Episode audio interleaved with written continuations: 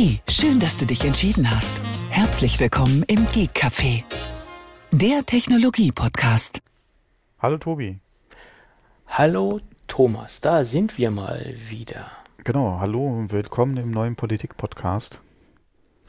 Um Gottes Willen, ich glaube, das machen wir nicht auf das äh, Fass. Oder, oder führen es nicht weiter. Ja. Wir, wir, hatten ja eben schon sehr, sehr äh, interessante Gespräche ja, über die aktuelle Weltlage und Politik.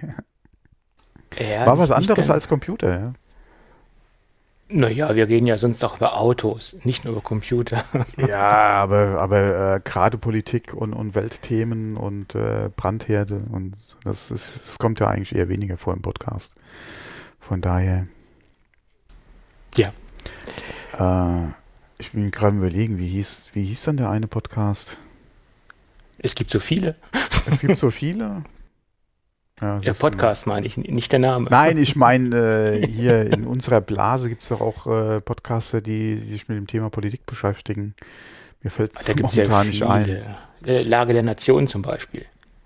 Mir Dass es unsere Blase ein. ist, das, das weiß ich nicht, aber äh, das ist mir jetzt der erste Politik-Podcast, der mir einfällt. Oder Logbuch Netzpolitik. Ah, genau.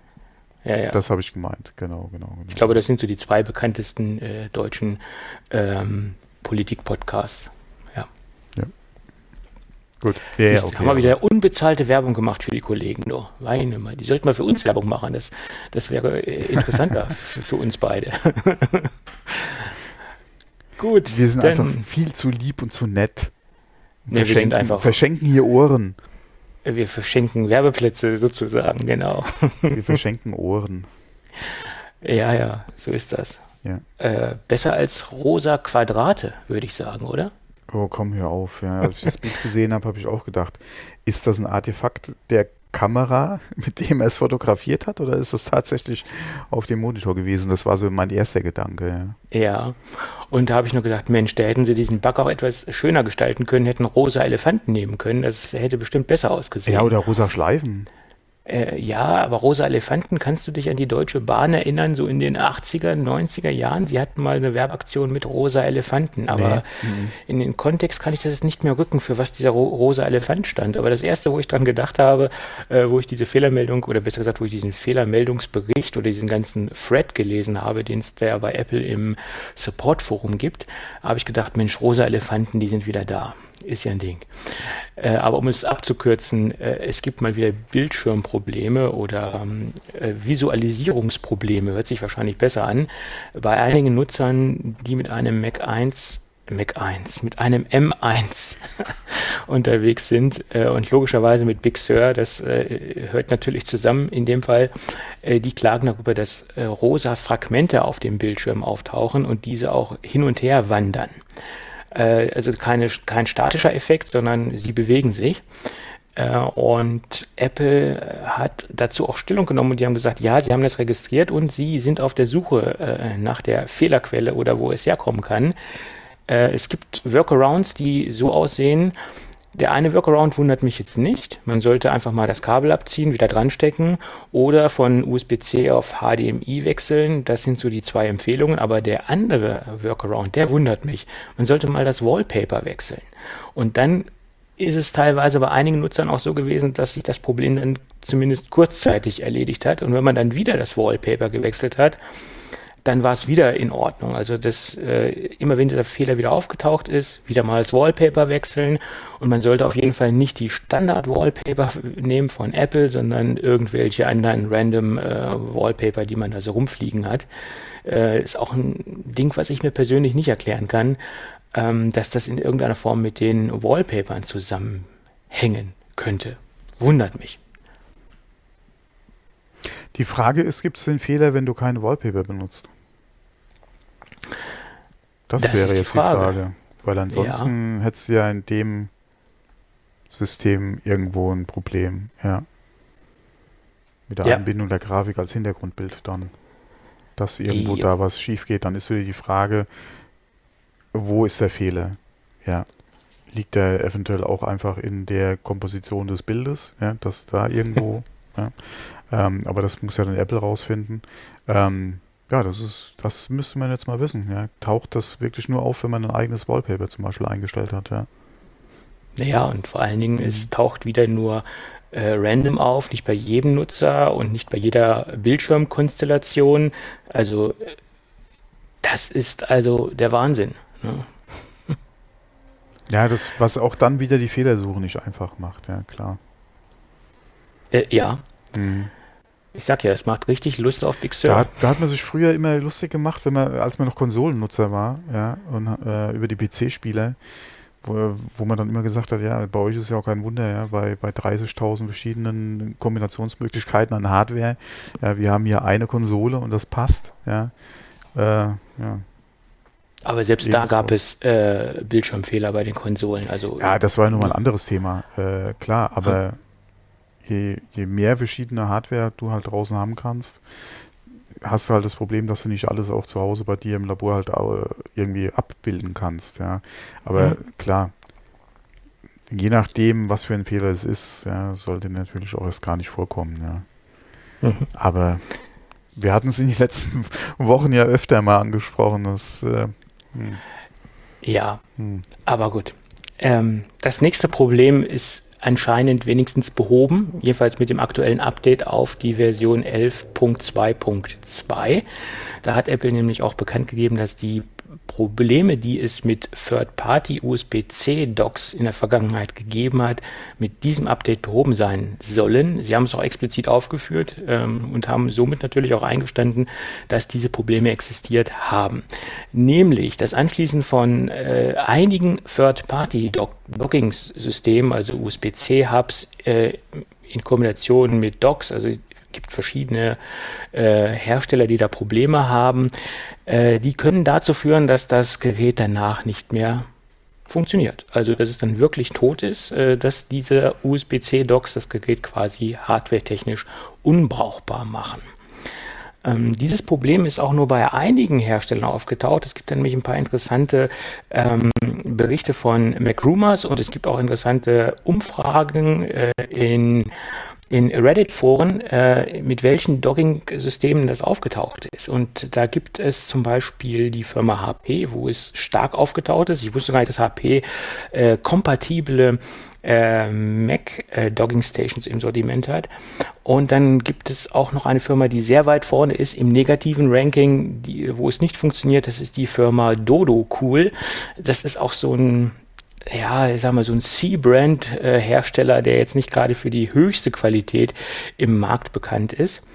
Und dann gibt es Firmen, die auch offiziell von Apple genannt worden sind, die hervorragend funktionieren, was mich persönlich sehr gut, sehr stark freut, ist die Firma Sateki. Da gibt es nämlich auch keine Probleme. Da laufen auch alle USB-C Docking Stations äh, einwandfrei. Und die Firma Ugreen. Äh, Ugreen ist auch so, ja, jetzt nicht unbedingt ein Premium-Hersteller, aber wahrscheinlich durchaus ähm, äh, solide, so, so, solide aufgestellt, dass sie als kompatibel genannt worden sind, auch vor dem aktuellen Big Sur Update. Wo ich dann natürlich gelesen habe, dass Sateki im Boot sitzt, äh, also im positiv, positiv besetzt ist, im funktionierenden Boot, habe ich da mal kurz eine E-Mail geschrieben, weil ich auch so ein bisschen mit ähm, Sateki connected bin.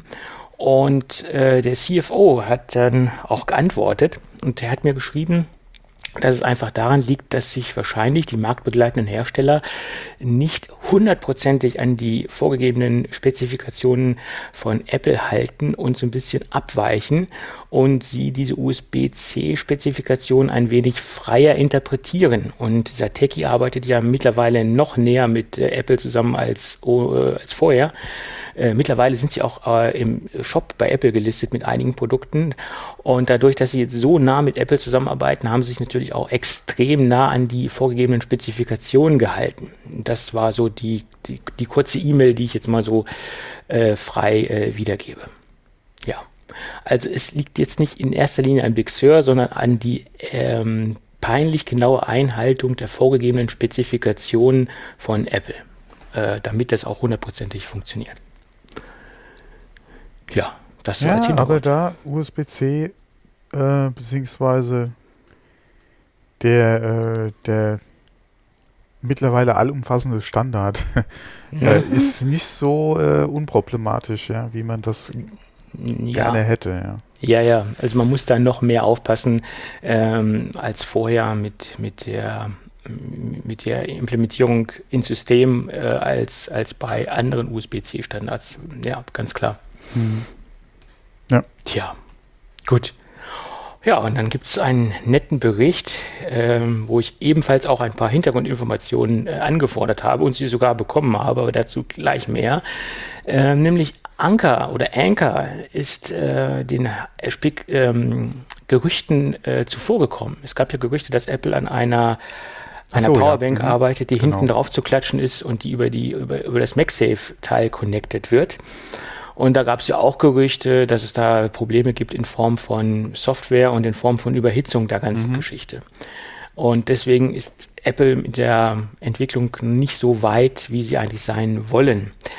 Äh, aber jetzt hat Anker bekannt gegeben, dass, äh, und sie haben auch schon konkret ein Produkt vorgestellt, ähm, äh, dass da was von Anker kommen soll. Das nennt sich PowerCore 5K Magnetic Wireless Power Bank.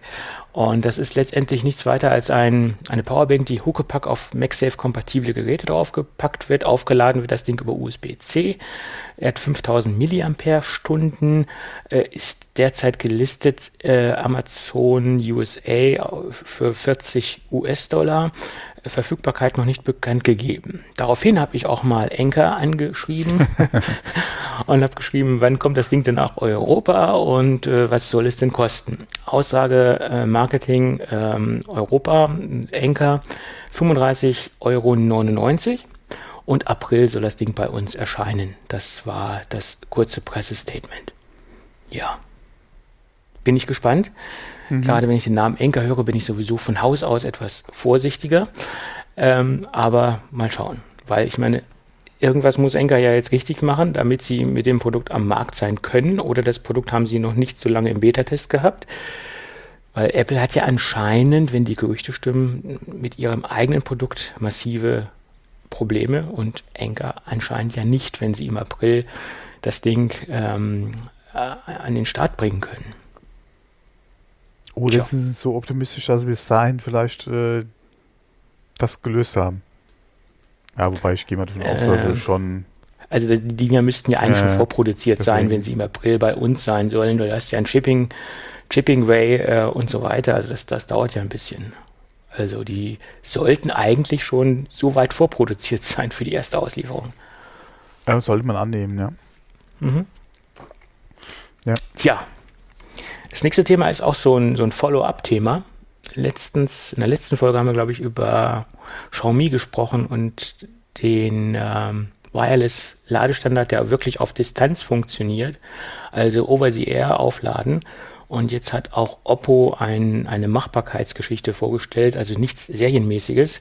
Sie zeigen dort ähm, innerhalb von 50 Zentimetern die Möglichkeit, ein, ein Oppo-Smartphone äh, wirklich over the air aufzuladen. Und man sieht auch, es funktioniert auch aus verschiedenen Winkeln. Also es ist jetzt nicht nur die direkte Verbindung, sondern inner, innerhalb dieser 50 Zentimeter kann der Nutzer fast jeden Winkel wählen und das Gerät wird aufgeladen. Als Beispielobjekt wird das Rollable äh, Smartphone von Oppo dort gezeigt, das Oppo X2021, was ja auch kein Serienprodukt ist. Mhm. Aber ich sag mal ganz ehrlich, 50 Zentimeter ist jetzt auch nicht das, wo man eigentlich äh, mit arbeiten will, weil es auch zu, zu nah dran ist eigentlich, finde ich. Also alltagstauglich also, ist es genau. auch nicht. Nee, 50 hm, Zentimeter, was ist das schon, ne? Ja, also es bringt mir jetzt auch keinen ähm, Convenience-Vorteil im Alltag. Mhm. Das sollte schon ein bisschen mehr sein. Ja. Ja, aber scheinbar ist das jetzt ja. Äh, scheinbar ist jetzt so, dass der in Anführungsstrichen heiße Scheiß, wo sich alle drauf stürzen und da irgendwelche Machbarkeitsprodukte äh, zeigen, äh, ja. ja. Äh, definitiv, also das wird, oder wenn das vernünftig umgesetzt werden kann und du äh, da auch relativ unabhängig bist, was halt jetzt Ladequelle und äh, Ladeort betrifft. Äh, und vor allem, wir hatten es ja schon öfter angesprochen, das wirklich irgendwie ohne Schäden zu betreiben ist ähm, oder ohne Auswirkungen halt auch für andere Geräte zu betreiben ist, dann hast du da eigentlich wahrscheinlich auch ein heißes Eisen im Feuer, ja. Weil Aufladen wirklich ohne Kabel, ja, du bist einfach im Raum, ja, oder in der Nähe äh, von dem Gerät und kannst aufladen. Und in der Nähe meine ich jetzt nicht innerhalb von 50 Zentimetern nah dran, weil äh, dann kannst du auch irgendwo stationär äh, auf deinen Wireless Charger drauflegen, ja, und und laden, ja. Da bist du ja auch, äh, oder wenn ich mich auf der, auf der Couch sitze, habe ich wahrscheinlich nicht innerhalb von 50 Zentimeter oder im Abstand von 50 Zentimeter irgendwo halt dann die Ladestation, ja. Äh, von daher macht es da wahrscheinlich eher weniger Sinn. Ähm, aber äh, das andere System, was wir gesehen hatten, ja, gerade auch mit dem Beamform, äh, Beamforming und, und Laden, äh, das alle Xiaomi war das ja ähm, schon interessant. Und wenn das wirklich einer vernünftig lösen kann, das Thema und das auch von den Zulassungen her einige, äh, nicht einigermaßen, sondern das passt, dann könnte das, wenn der Preis stimmt, was werden. Ne? Ja, ja, aber wie gesagt, die Entfernung muss noch größer werden. Also speziell bei diesem Oppo-Gerät 50 Zentimeter ist nach meiner Meinung ähm, bringt mir keinen Vorteil. Im Alltag ja, zumindest nicht. Vor allem sollte ja. einem da nach einem halben Jahr Nutzung nicht ein dritter Arm wachsen, ja. Ja, ja, so ist es. um es mal so auszudrücken, ja. ja. ja. Dritter Arm, zweiter Kopf, ja. Obwohl ein dritter Arm ist manchmal ganz nett. Da kann man besser basteln und machen und tun. Also, aber ja. Ja, genau. Aber wo wir gerade Xiaomi hatten, äh, ich bin ja. da über was gestolpert. Ja, das war, also für mich war es neu. Ich habe es auch nicht so verfolgt, muss ich ehrlich sagen. Ähm, wie spricht man so aus? Tobi? Äh, Xiaomi? Xiaomi nee, meinst du? Huawei, Huawei. Ich sage immer Huawei, aber das sagen ja, ja auch, äh, es ist nicht richtig. Äh, da gibt es ja. verschiedene Aussprachemöglichkeiten. Huawei, das genau. sagen auch viele. Ja, ähm, die haben ja hier auch äh, wieder ein Gerät mit einem Faltbildschirm vorgestellt für sage und schreibe 2800 Dollar das Mate äh, X2. Ähm, macht so optisch eigentlich einen recht ansehnlichen Eindruck. Ähm, nur ich bin ja von diesen Dual-Screen-Lösungen eigentlich kein Freund. Äh, die haben ja auch beim Zusammenklappen, also das große Display klappst du ja nach innen zusammen und hast dann auf der Außenseite quasi dann die Rückseite ja dein Kamerasystem und vorne nochmal ein Display. Ja, also zwei Displays im Prinzip, einmal beim Aufklappen das große und das an. Ich bin von so Sachen ja definitiv, wie gesagt, nicht der Freund von. Vor allem äh, auch die Menge an Technik, die da einfach drin steckt, ja, treibt ja den Preis dann auch nur unnötig in die Höhe. Das ist auch definitiv ein Preis, äh, wo du wirklich sagen kannst, das ist für Enthusiasten ja, beziehungsweise sie wollen wahrscheinlich auch gar nicht so viel Geräte davon jetzt verkaufen. Ja, ähm, von daher ein interessantes Gerät, aber das, äh, aber nicht nur aufgrund des Preises wäre es jetzt eigentlich nicht was, was ich mir wünschen würde. Ähm, da auch wieder zurück, ja, äh, nochmal den Haken schlagen.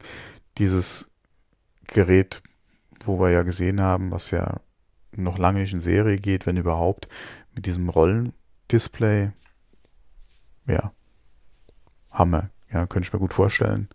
Äh, das ist eigentlich, denke ich mal, auch so, wie du das Gerät äh, im Prinzip mit deinem Falt- bzw. Rollendisplay im Prinzip, oder haben willst. Aber die, wie gesagt, das mit den Dual-Screen und das ist nicht so. Ich denke nicht, dass das ein Design ist, das sich äh, wirklich durchsetzen wird.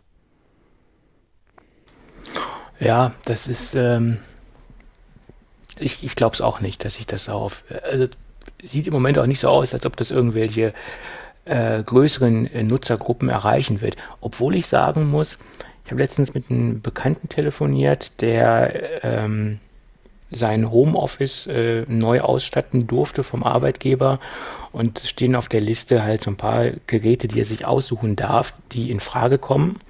Und da hat er auch auf der Liste gesehen Surface Duo von Microsoft. und äh, aus lauter Spaß hat er das immer angekreuzt und hat jetzt oder wird jetzt demnächst ein Surface Duo von Microsoft bekommen als Smartphone ähm, für seinen beruflichen Einsatz. Ähm, und das hat mich echt gewundert, dass dieses Gerät auf diese Auswahlliste gekommen ist. Ähm, stehen also einmal das iOS-Gerät stand drauf, also ein 12 Pro und einmal ein Samsung-Gerät und einmal, wie gesagt, das Microsoft-Gerät. Das zeigt ja schon, dass die Firma letztendlich betriebssystemtechnisch sehr offen ist und die letztendlich auch alles managen können ähm, dort in der Firma, also dass die ein ordentliches MDM äh, haben müssen, was dort eingesetzt wird. Ähm, weil ich denke mal, in der Größenordnung werden sie nicht äh, ohne Mobile Device Manage Management arbeiten. Mhm. Und äh, ja, da hat er mal aus lauter Spaß an der Freude das Microsoft Surface Duo angekreuzt. Äh, und da sieht man auch, ähm, ja, dass die Dinger schon irgendwo bei vielen Business, äh, wahrscheinlich bei vielen größeren Firmen auch äh, auf der Liste stehen äh, oder auch im, sozusagen auch im Kopf stehen, dass die einfach mal das Ding mit aufgelistet haben und aufgeführt haben. Dazu kommt natürlich noch der große Nachteil, in den Staaten haben sie die Dinger im Moment massiv im Preis gesenkt und in Europa sind sie noch preisstabil. Also ähm, ich weiß jetzt natürlich nicht, was die für Massenkonditionen haben bei Microsoft. Ähm, so eine Volumenlizenz oder so ein, so ein Volumenpaketpreis, da, die werden wahrscheinlich nicht mit 1500 US-Dollar äh, die Dinger dort eingekauft haben. Mhm. Ähm, aber trotzdem, ähm, vielleicht haben sie auch schon die US-amerikanischen Konditionen bekommen. Keine Ahnung, bin ich nicht im Bilde. Aber interessant, dass das auf dieser Liste stand. Ja, die Frage ist halt wirklich, wie günstig können sie es einkaufen? Ja. Ja, aber dass sie dieses Gerät jetzt schon als sinnvoll erachten, mit auf die äh, auswählbare Liste zu nehmen, das hat mich persönlich gewundert. Weil das Ding hat ja in den Reviews jetzt nicht so prickelnd abgeschnitten. Hardware-technisch ja, haben okay, das Gerät ja. viele gelobt, aber die Software soll ja derartig äh, buggy sein und, und derartig Probleme machen, ähm, dass da jetzt nicht so, das hat jetzt nicht so positiv abgeschnitten, das Ganze. Okay, zur Software kann ich jetzt fest was sagen. Ich kenne das Gerät nicht, ich habe jetzt auch so viel nicht drüber gelesen. Ähm, würde mich wundern, ja, wenn es die Freigabe dann erhalten hat, ja. Naja, deswegen. Ja. Naja, ich, ich äh, bin gespannt, was der Kollege sagt, wenn er das bekommt und wie es im Alltag funktioniert. Genau. Aber wo wir gerade über Faltdisplays äh, Falt- oder Klapphandys gesprochen haben, äh, ich habe jetzt gerade ein Gerücht gesehen, dass Google an einem Pixel-Phone mit Faltdisplay arbeitet und dass dieses Jahr eventuell noch kommt. Ja, okay. Und da äh, bin ich mal gespannt. Da bin ich da sind mal wir gespannt. Doch, da sind wir doch alle gespannt. Könnte natürlich auch sein, dass ähm, Samsung das Display liefert. Äh, wie gesagt, wir haben ja spekuliert, dass wer jetzt alles dort einkauft oder weil Samsung ja auch mittlerweile ihre Displays als ein Third-Party Herstellern äh, liefert ähm, oder an Kunden liefert. Und es könnte natürlich auch sein, dass Samsung die faltbaren Displays liefert einnehmbar. Ja, äh, ist halt nur so witzig. Ich glaube, letztes Jahr hatte Google noch dementiert äh, äh, oder, oder die, die äh, Gerüchte beziehungsweise die Frage nach äh, einer Entwicklung von äh, einem eigenen Gerät beziehungsweise der Anpassung von Android systemseitig, also von Hause aus schon auf solche Displayformate, hat Google das im Prinzip noch belächelt. Ja, und jetzt sollen sie angeblich oder gerüchteweise halt mit einem eigenen Gerät kommen. Das ist halt auch wieder so hm. Ja, gut, ich meine, Google Aber, erzählt viel, wenn der Tag ja, lang ist. Ja, nicht nur Google, ja, wenn man auch mal an auch Apple zurückdenkt, wer will denn ein Video auf seinem iPod, ja. Das ist ja auch eine der klassischen Aussagen gewesen damals. Äh, von daher, was, was interessiert mich das Geschwätz von gestern, ja. Ähm, ich denke, klar, wenn Google das äh, bringen sollte und da entsprechend auch eine Android-Version hat, die speziell daran angepasst ist, beziehungsweise die Features entsprechend unterstützt, äh, beziehungsweise die Apps da entsprechend äh, äh, ähm, angepasst sind, dann äh, beziehungsweise automatisch halt auch auf die Displaygröße und auf das Aufklappen reagieren und je nachdem, was sie da sonst noch an Funktionen implementieren, könnte das auch nochmal ein Push generell für die Android-Hersteller sein, da vermehrt in den Markt zu gehen. Und momentan sieht es ja so aus, als würde jeder, im, ja wohl doch, im Prinzip jeder äh, Android-Telefonhersteller in Kürze ein, ein, faltbares Display haben. Von daher sieht sich da äh, Google vielleicht auch genötigt, äh, was jetzt kurzfristig oder relativ kurzfristig halt zu machen. Wobei du, wie du es auch schon beim äh, Microsoft-Gerät angesprochen hast, die Frage ist halt nach der Software. Ja, wobei, wenn da wirklich eine Android-Version kommen sollte, die von Hause aus dann auch die Technik unterstützt für das, was jetzt so die ganzen äh, hauseigenen Anpassungen an das Displayformat betrifft, äh, ja dann auch wegfallen und dann Android bzw. die Software auch um einiges stabiler laufen. Ja. Ja, klar. So ist es. Ja, ich bin gespannt, ähm, wie es da weitergeht. Faltbar oder nicht? Das ist hier die Frage. Ja, wie ist halt die Frage auch. Ja, ja wie, klar. Was setzt sich dann letztendlich durch oder ist der richtige Formfaktor auch, ja. Mhm. Ja, und vor allen Dingen, wie stabil ist der Faltmechanismus. Und ich glaube, das ist das A und O bei diesen Geräten. Also das ist das, äh, das was äh, ja, mir am meisten äh, Kopfzerbrechen bereitet. Definitiv, ja. Lang, also einmal, wie stabil ist halt der Mechanismus, das Display, vor allem die Langlebigkeit, ja. Das sind eigentlich die Themen. Ja, so ja. sehe ich das auch. Ist es eine Übergangstechnik, ja, bis wir dann vielleicht wirklich massenkompatible äh, Rolldisplays haben? ja. ja. Man weiß es nicht, ja. Man, man weiß es nicht, ja. ja. Genau. Aber was man genau weiß, dass es demnächst neue Boot-Optionen geben wird bei Big Sur. Ja, äh, Big Sur mal wieder. Das, ja, Big Sur, hätte ich eigentlich mit nach oben reinnehmen sollen. Ich habe es nicht vernünftig sauber sortiert, unsere Themen, aber deswegen machen wir ja auch keine Kapitelmarken, weil wir unsere Themen nicht sauber sortieren. ja, nicht nur deswegen. Also wir hatten schon ganz, ganz wilde Podcasts, ja, wo wir hin und her gesprungen sind und wir hatten Kapitelmarken. Äh, das ist zwar höllisch Arbeit, aber ich hatte sie mir damals gemacht. Ähm, wie gesagt, es liegt nicht nur an, an dem Rumspringen, ja, aber es ist natürlich auch mit ein Ding, ja, was die Arbeit nicht einfacher macht, ja. Genau. Gut, Jedenfalls gibt es ein offizielles neues Apple Security. Entschuldigung, ich, ich, wollte eben noch sagen, sollten sich genug Patreon-Unterstützer finden, ja, die bereit sind, da einen Euro. Aber wir haben, Aber wir haben ja gar keinen. Wir haben ja, wir haben ja nicht mal Patreon. Entschuldigung. Ja. Aber wir haben PayPal und das haben wir auch in den Shownotes verlinkt. Ja. Falls uns einer einen Kaffee spendieren möchte, darf er das gerne tun. Wenn wir schon Genau, so Kaffee ja, äh, aber nicht erwarten, dass ich dann dafür dann Kapitelmarken mache. mache. Nein, nein. nein. aber ich fand es nur so witzig, weil ich habe nämlich gerade zuletzt in einem anderen Podcast-Projekt gehört, ja, da hatten sie Patreon extra nochmal angesprochen und mhm. welche Benefits es da halt gibt, ja. Ich musste, ich musste eben da nur gerade dran denken, sorry, ja. Nee, sowas haben wir ja nicht. Ähm, okay, lass uns zu, zu wichtigen Dingen zurückkommen. Ja. Lass, uns, ja. äh, lass uns über Kaffee sprechen, wollte ich gerade sagen. Nein, lass uns über oh, Bootoptionen sprechen. Mhm. Ähm, es gibt ein neues Apple Security, Security Paper, äh, was ich auch verlinkt habe äh, in den Show Notes. Da kann man sich ein bisschen einarbeiten. Äh, Im Prinzip muss man das jetzt gar nicht tun, wenn es um die Boot-Option geht, weil das äh, habe ich ein bisschen rausgearbeitet. Mm, bei dem aktuellen Big Sur sieht es ja im Moment so aus, dass man, wenn man das System neu aufsetzen möchte, will und man keinen zweiten Mac zur Verfügung hat, äh, da muss man einen, einen Bootstick haben, also mit, mit Big Sur drauf und den muss man sich natürlich vorher erstellt haben, nicht erst, wenn das wenn das Betriebssystem in den Brunnen gefallen ist, im wahrsten Sinne des Wortes, oder wenn es nicht mehr läuft.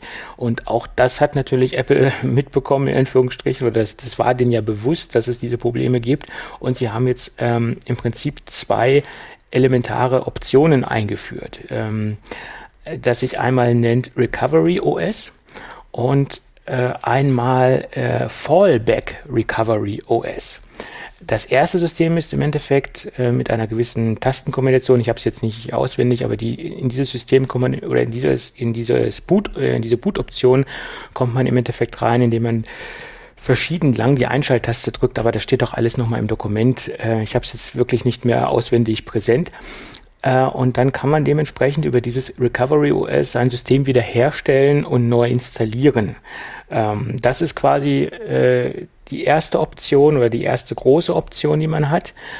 Ähm, aber falls alles, alle Stricke reißen und auch diese Recovery OS-Geschichte nicht funktionieren sollte, aus irgendwelchen Gründen, gibt es dann nochmal für, für ganz traurige Fälle oder für ganz stark beschädigte Systeme ein, eine kleine Partition in Anführungsstrichen, äh, wo sich Big Sur ein Fallback Recovery OS an die Seite gelegt hat, was komplett unberührt ist und komplett clean ist. Und aus diesem Fallback Recovery OS kann man sich dann quasi alles nochmal komplett neu installieren und alles nochmal komplett herausziehen. Also dieses äh, was es im Endeffekt ja schon auch bei, in Anführungsstrichen schon bei Catalina gab, äh, wurde jetzt hier auch nochmal in, in einer erweiterten Version äh, eingefügt äh, und sie unterteilen es halt in diese zwei Versionen, das mal stumpf erklärt, wie gesagt, Recovery OS und Recovery oder Fallback Recovery OS. Äh, und damit soll es auch möglich sein, ohne zweiten Mac und ohne Bootstick oder Installationssticks einen Mac neu herzustellen oder neu aufsetzen zu können. Es wird allerdings immer noch ähm, eine, eine funktionierende Internetverbindung vorausgesetzt, weil sich aus beiden Systemen ähm, das Ganze aus dem Netz gezogen wird. Also es liegt nicht das komplette Big Sur in dieser Partition, sondern immer nur die, ähm, das Initiieren einer, einer neuen, äh, eines neuen Systems. Ähm, also man muss immer noch eine Internetverbindung haben, das ist ganz klar. Also falls man das auch nicht hat, bräuchte man immer noch einen USB-Stick oder einen Installationsstick. Tja. So langsam wird Big Sur besser. ja. Ich frage mich nur, warum sie das nicht von Anfang an mit eingebaut haben. Ich meine, das muss denen doch bei der Entwicklung bewusst gewesen sein. Oder ob es da so viele Probleme gab, dass das gar nicht möglich gewesen ist. Es ist mir ein absolutes Rätsel. Ja, gute ja. Frage, ja. Bananensoftware, sie reift beim Kunden, ja. schön ja. gesagt, schön gesagt. Ja. Ja. So. So. Ähm, genau, ich hatte noch zwei Kleinigkeiten. Mhm. Und zwar äh, seit dieser Woche gibt es äh, im äh, amerikanischen äh, Refurb Store von Apple ähm, 13-Inch MacBook Pros mit M1-Chip und auch äh, die Mac Minis mit M1-Chip. Und ich habe gesehen, im deutschen Store sind auch ein paar äh, MacBook Pros verfügbar mit M1-Chip. Ähm, also wir hatten es ja in der Vergangenheit schon öfter mal angesprochen, gerade was hier gebraucht oder auch Refurb-Geräte betrifft, sind jetzt aktuell im Store verfügbar. Ähm, ich hatte auch schon mal geguckt, da gibt es hm, zwei, drei Konfigurationen, die aktuell angeboten werden. Wer da Interesse dran hat, sollte auf jeden Fall mal einen Blick reinwerfen. Ja, über die Qualität, äh, beziehungsweise über Refurb hatten wir ja, wie, wie schon erwähnt, gesprochen. Da kann man hm, nicht viel falsch machen. Es sind nicht die günstigsten Geräte, die man irgendwie gebraucht oder auch im Refurb kriegen kann, aber es sind halt aktuelle M1-Geräte und halt direkt von Apple, ja. Da kann man im mhm. Prinzip nicht viel falsch machen. Mhm. Gut. Ja, Refurbed bei Apple, also kann man, also meine bisherigen Erfahrungen waren immer hervorragend und mhm. äh, ich denke, das wird auch in der Zukunft so sein. Und vor allen Dingen, ja gut, man muss halt dazu sagen, wenn man keinen Wert auf äh, Retail-Verpackungen legt, weil die Verpackungen mhm. kommen halt auch neutral in weiß oder in Kartonbraun an, je nachdem, ähm, man bekommt keine Retail-Verpackung. Es gibt Leute, die legen da extrem viel Wert drauf, muss man dazu sagen. Ne? Also ja, will, ich jetzt nicht, will ich jetzt nicht verurteilen, aber es gibt Leute, die das, äh, das wichtig beim, finden. Das ist wie beim Neuwagenkauf, ja, wenn du den halt abholst äh, und der ist halt schön unter der Haube, Blumenstrauß dazu und so, ja, da legen halt auch manche Wert drauf. Äh, ähm, ich nicht. Ja, manche legen da auch Wert drauf. Ja. Weil das musst du alles mitbezahlen. Beziehungsweise es ist, ja, es ist ja nicht unbedingt nur beim Neuwagenkauf, das ist ja, kommt ja aufs Autohaus drauf an, wie sie es machen.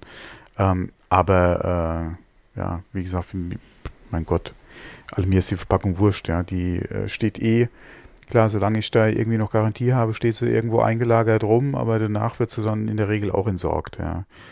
Ähm, naja, ich hebe die Verpackung, also gerade die Apple-Verpackung hebe ich so lange auf, bis ich das Gerät veräußere, äh, damit der, der zweite Kunde eine Originalverpackung bekommt. Das, das mache ich schon. Mache ich ja in der Regel nicht, ja. Ja, kommt drauf an. Im Normalfall tue ich das auch nicht, mhm. weil ich die Geräte so lange benutze, dass sie danach eh keiner mehr haben will.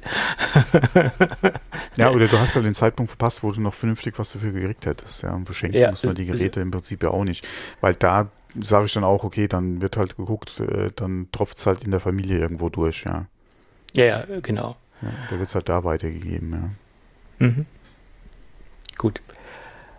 Aber ein Thema, was zu meinem vorigen Thema gerade sehr gut passt, was gerade Installieren und Neuinstallieren angeht, das war ja dieses Aufregerthema über dieses SSD-Swapping. Hast du das mitbekommen? Nee. Ähm, es gab im Linus Tech Forum von Linus Tech News, der hat auch ein eigenes Forum, das war mir ja. bis vor ein paar Tagen so auch nicht bekannt. Der Linus? Doch, doch, doch, doch, doch, doch. Okay, der hat jedenfalls ein schönes Forum und da gab es einen großen Aufschrei, der aber leider nicht so richtig relativiert worden ist oder nach meiner Meinung gar nicht mehr so richtig ins, ins vernünftige Licht gerückt worden ist. Und da sind dann so ein paar andere ähm, Mitspieler aufgetaucht und haben das so ein bisschen ins rechte Licht gerückt. Der Mac an sich, der neue Mac mit M1-Prozessoren, verfügt ja augenscheinlich über relativ wenig Arbeitsspeicheroptionen. Wir haben die Möglichkeit, 8 oder 16 Gigabyte zu installieren, äh, zu kaufen äh, und das war es dann letztendlich. Äh, trotzdem sind viele Nutzer mit der Performance zufrieden und haben gesagt, das läuft alles top. Wir brauchen eigentlich für die ganzen Anwendungen, die wir fahren, zum, zum jetzigen Zeitpunkt gar nicht mehr Arbeitsspeicher. Das liegt aber auch daran, dass der, sehr viel die SSD zum Swappen benutzt wird und da die SSDs extrem performant sind, ähm, hat man gesagt, okay, ähm, da kommt man performance-technisch lange mit hin. Trotzdem haben dann viele Anwender dazu geraten, nehmt lieber den 16 GB äh, äh, Mac, dann wird nicht so stark auf die SSD geswappt. Und ähm, in den letzten zwei Wochen, glaube ich, war ein großer äh, Bericht, dass einige Nutzer äh, mit Third-Party-Tools gemessen haben, wie viel da so auf die SSD geschrieben wird und was da für enorme Mengen geswappt werden auf die SSD. Das haben sie anhand der Smart-Werte ermittelt. Und das soll immens hoch sein und auch gewisse Tools haben dann auch die Haltbarkeit dieser SSD rausgeworfen und sie sind dann auf Zahlen gekommen, die im ersten Moment für mich auch sehr utopisch geklungen haben. Äh, wenn, wenn du so weiterarbeitest, wirst du nur auf zwei Jahre Haltbarkeit der SSD kommen. Und dann haben sich da einige, ich sag mal in Anführungsstrichen, echte Spezialisten drum gekümmert und haben sich mal die verschiedenen Tools angeschaut und haben gesagt, das sind inkonsistente Werte, die, die da ermittelt werden, das kann gar nicht funktionieren. Das sind ähm, in Anführungsstrichen Milchmädchenrechnungen, wie man so schön sagt. Das, äh, das Tool, was das ermittelt, das kann vorne und hinten, das kann vorne und hinten nicht stimmen. Ähm, und es liegt auch daran, ich greife jetzt mal vorweg, dass die Tools noch nicht auf den Architekturwechsel angepasst worden sind. Also diese Tools, die diese Smart-Werte der SSDs auslesen, sind noch gar nicht auf den neuen, äh, auf die neue Systemarchitektur angepasst. Und jetzt hat sich die Firma WD ähm, zu Wort gemeldet. Jetzt wissen wir auch, was da für ähm, SSDs drin hängen. Das sind nämlich Western Digital äh, NVMe-Systeme, die dort verbaut worden sind. Und die haben gesagt, das kann auch so nicht stimmen. Und dann habe ich mal wieder meine Kontakte genutzt und habe mal meinen Kollegen bei WD angerufen, äh, der ja übrigens auch zuhört. Schöne Grüße an den Daniel. Ähm, und der hat mich mal äh, weiter vermittelt an einen, der sich damit auskennt und der sagte, wir geben auf unsere SSDs, nehmen wir jetzt mal als Beispiel die, äh, S, äh, die SSD SN750, äh, fünf Jahre Garantie. Und die SSDs, die in den Apple-Geräten verbaut sind, sind sehr nah an den äh, SSDs, die wir auch im freien Markt verkaufen. Sind etwas abgewandelt, da ähm, Apple einen hauseigenen äh, M1 NVMe-Controller verwendet. Also der kommt nicht von, ähm, von WD. Also die Controller werden von äh, Apple direkt angesteuert. Mhm. Aber Apple benutzt auch nicht äh, weniger es heißt äh, Overprofessionierung der, ähm, der SSD. Also das heißt, dass ein gewisser Speicherbereich für dieses äh, Schreiben und Swappen äh, einfach überdimensioniert wird, höher als die SSD, äh, größer als die SSD wirklich ist. Und dieser Bereich wird von Apple auch nicht künstlich verkleinert. So, und da gibt es ein ganz einfaches Rechenbeispiel, die mir, die, die mir der Kollege erklärt hat. Äh, gehen wir mal von dieser fünf Jahre Garantie aus, die äh, WD auf diese SSD von Haus aus gibt und sie keine schlechteren Spezifikationen an Apple liefern. Dann könnten die SSDs pro Tag 168,3 äh, Gigabyte schreiben und lesen pro Tag. Und dann wären sie innerhalb dieser, dieser fünf Jahre äh, aus der aus dem Schreibbereich raus, den WD angibt. Also sind diese zwei Jahre, die diese Test ähm, Party, Third-Party-Test-Tools rausgegeben haben, völlig an der Realität vorbei. Äh, selbst wenn man mit diesen hohen Werten arbeiten würde, äh, ist das ein äh, völlig falsches, äh, völlig falscher Messansatz und er geht auch davon aus, dass diese Tools einfach inkonsistent messen und dass es einfach daran liegt, dass die ähm, Tools nicht auf die Architektur angepasst worden sind und nicht die Smart-Werte der SSD komplett und korrekt auslesen. Also Entwarnung für alle diejenigen, die irgendwo Angst haben, dass ihre eingebaute SSD früher kaputt geht, als äh, sie sollte. hm? Ist vielleicht mal ganz wichtig zu wissen. Bist du noch da, Thomas? Ja. Ja, du hast gerade alles verarbeitet. Ja, ja, nee, ich äh, hatte auch noch, ich wollte auch noch antworten, aber irgendwie äh, hatte ich hier anscheinend äh, gerade was aus. Ah, du warst auf Mute, okay. Äh, nee, also ich mach's ja eigentlich nicht, aber ich habe hier gerade, äh, ja. Ja, es war auch ein etwas langer Monolog und ich habe auch versucht, das so zu erklären, dass ja, es ja, auch äh, hm, nee, die breite Masse versteht, hm. die jetzt nicht so tief im SSD-Thema drin ist. Hm, nee, ist gut, ja. Weil ich es neulich im Podcast gehört habe, dass das auch jemand auf dieses Thema aufgesprungen ist, auf dieses SSD-Thema und ähm, ja, da dachte ich, das nehme ich jetzt mal mit rein mhm. und ähm, wo, wie, wo ich schon mal so ein bisschen Connections zu WD habe, nutze ich Kann das auch genau. mal aus und äh, steige da mal hinter diese ganze Geschichte. Mhm, genau. Da ist Gut sozusagen gemacht. ungewollt rausgekommen, äh, dass WD diese SSDs liefert. Ist interessant. oh, oh, oh. Wir haben hier, äh, wie heißt so schön, äh, äh investigativen Journalismus. Ja, genau, genau, genau. Das mit den SSDs, das habe ich jetzt nicht allein raus, das habe ich jetzt nicht rausgefunden. Das wurde schon vorher bekannt, sage ich jetzt mal so. Äh, nur die Hintergrundinformationen mit diesen fünf Jahren Garantie und dass sie geeignet sind, um 168 Gigabyte Daten pro Tag zu schreiben und zu lesen, mhm. was ja eigentlich ein Normalanwender gar nicht als Datendurchsatz pro Tag hat, sage ich jetzt mal. Mhm. Also ich da kommt man eigentlich auch nicht drauf, es sei denn, man hat einen File-Server. Aber wenn man einen File-Server hat, benutzt man keinen M1 als ähm, ein M1 Mac als, als Host-Rechner. ne? Wahrscheinlich eher weniger, ja. Ja. Ja, gut. Dann lass uns noch mal auf ein paar Gerüchte eingehen, bevor wir das alles hier zumachen. Okay, gut. Welches Gerücht? Es soll farbenfroh werden. Sagt ein Gerücht, Mr. der Thomas kriegt einen neuen Stuhl. Ja, okay. Ja, weil der quietscht gerade nämlich wieder ohne Ende. Ja. Äh, Grüße, Grüße gehen raus. Genau, Grüße gehen raus an alle, ja. An alle, die äh, uns äh, Stühle sponsern möchten. da habe ich jetzt nicht dran gedacht, aber ja, gut, dass du es angesprochen hast. Ja. Okay. Vielleicht meldet sich ja wer. Gut, es, Mr. Prosser meinte, dass es bald also dass die neuen iMacs in verschiedenen Farben erscheinen sollen. Ähm, die Farben sollen sich an den iPad Airs anlehnen, also diese pastelligen, ausgelutschten Farben. Ausgelutscht, ja, also diesen, diese Pastelltöne. Äh, und die sollen wir dann in den neuen iMacs wiederfinden. Was hältst du denn von dieser steilen These? Ähm, Farben, das Thema, gerade auch beim iMac hatten wir ja schon öfter mal oder die Gerüchte, dass gerade mit einem neuen Refresh oder so dann auch wieder Farboptionen kommen sollen. Ähm, ich fände es jetzt nicht schlecht. Beim iMac und der Größe, je nachdem, allzu poppige Farben kann ich mir da halt schlecht vorstellen, aber wem es gefällt, warum nicht? Ich denke mal, es würde keinem schaden, wenn sie Farbangebote wieder hätten. Ja, wird es auch vielleicht gerade, äh, äh, ja, was heißt interessant, aber äh, wieder für ein bisschen Abwechslung sorgen. Ja, aktuell haben wir ja nur das normale Alu, ja, äh, das Silber, beziehungsweise, ähm, sag mal, äh, Space Gray, Space Gray genau, Space mhm. Gray. Ähm, ein bisschen mehr Farbe würde bestimmt nicht wehtun. Äh, klar, die SKU treibt sie wieder nach oben, aber ja, fuck it. Ja, also von mir aus können sie es gerne machen. Ähm, ich würde mich freuen, wenn, man's, wenn man halt wieder ein bisschen Farbe sehen würde.